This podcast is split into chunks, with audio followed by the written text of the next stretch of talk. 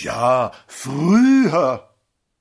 In den alten fliegenden Blättern, Gott hab sie selig, prangte in jeder dritten Nummer ein Doppelbild. In einer braven, beschaulichen Landschaft spazierten freundliche, langsame Menschen andante Hand in Hand, und staubumwirbelt, steinumspritzt bullerte ein neumodisches Automobil einher. Einst und jetzt pflegte darunter zu stehen. Von diesem einst und jetzt leben drei Viertel aller deutschen Gespräche. Wir wollen einen Verein gründen, der sich zum Ziele setzt, sich nicht mehr über einst und jetzt zu unterhalten und nicht mehr darüber, dass im Frieden vier Schrippen zehn Pfennige gekostet haben. Das wissen wir jetzt. Wir wissen jetzt, dass ein mittlerer Bankbeamter im Frieden jährlich viertausend Mark verdiente, dass ein Oberhemd acht Mark fünfzig und dass eine Flasche Sekt auch nicht viel mehr kostete, von Kempinski zu schweigen. Bei den alten Tanten fing es an. Das unerschöpfliche Gesprächsthema Essen im Kriege wurde von den unerschöpflichen Gesprächsthema Ja früher nach dem Kriege abgelöst. Es ist zum Platzen langweilig. Es gibt ganze Stammtische, die davon leben, festzustellen, dass man heute nicht mehr leben kann. Fritz noch einen halben, aber sie leben alle weiter. Anders als damals, teurer als damals, unfroher als damals, aber es geht doch weiter. Denn die Welt bleibt nicht stille stehen, der Dollar auch nicht, die Notenpresse auch nicht. Ja, früher.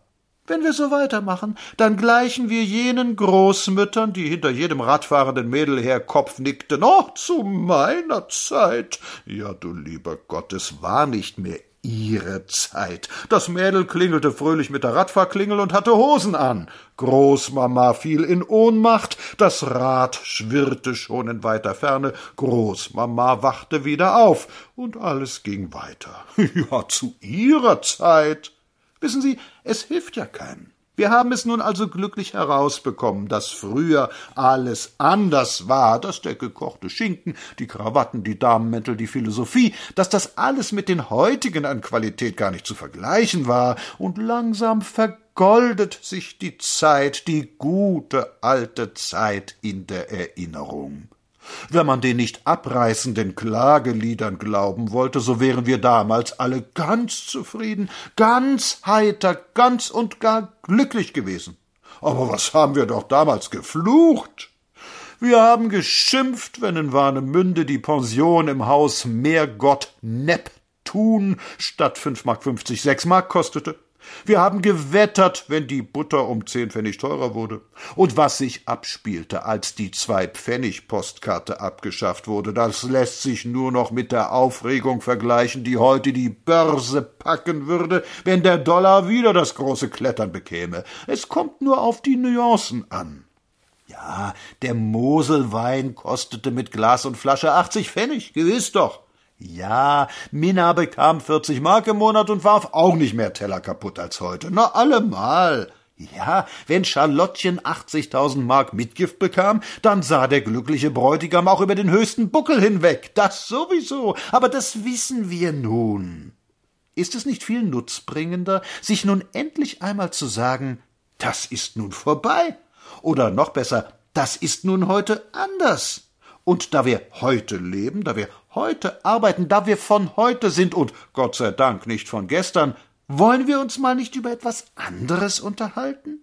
Hat es irgendeinen Zweck, sich den Kopf darüber zu zerbrechen, wie ich mir meine Wohnung eingerichtet hätte, wenn ich noch, was ich mit meinem gesparten Geld gemacht hätte, wenn wir, man wacht mit dickem Kopf aus schweren Träumen auf und hat gar nichts weiter als eine verpennte Viertelstunde zu verzeichnen. Was soll das?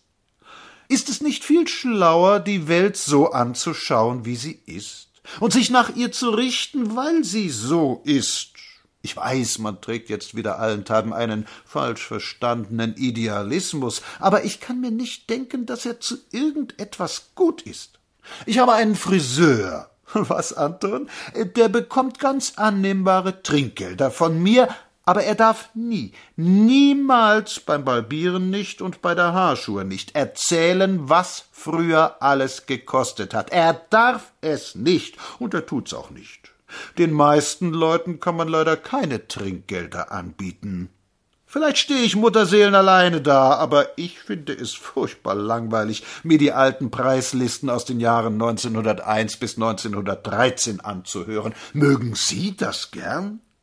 Weibliche eherne Säulen des Berliner Vergnügungslebens sind geblieben und haben ihre Zeit begriffen. Für ein Taler Liebe, ach du lieber Gott, Lasset auch uns zeitgemäß sein. Wer uns noch einmal damit langweilt, dass er uns vorstöhnt, wie er damals und wie gut er seinerzeit, der sei verflucht. Wir wollen's nicht mehr wissen.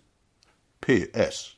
Was meinen Sie, hat solch Aufsatz früher Honorar gebracht?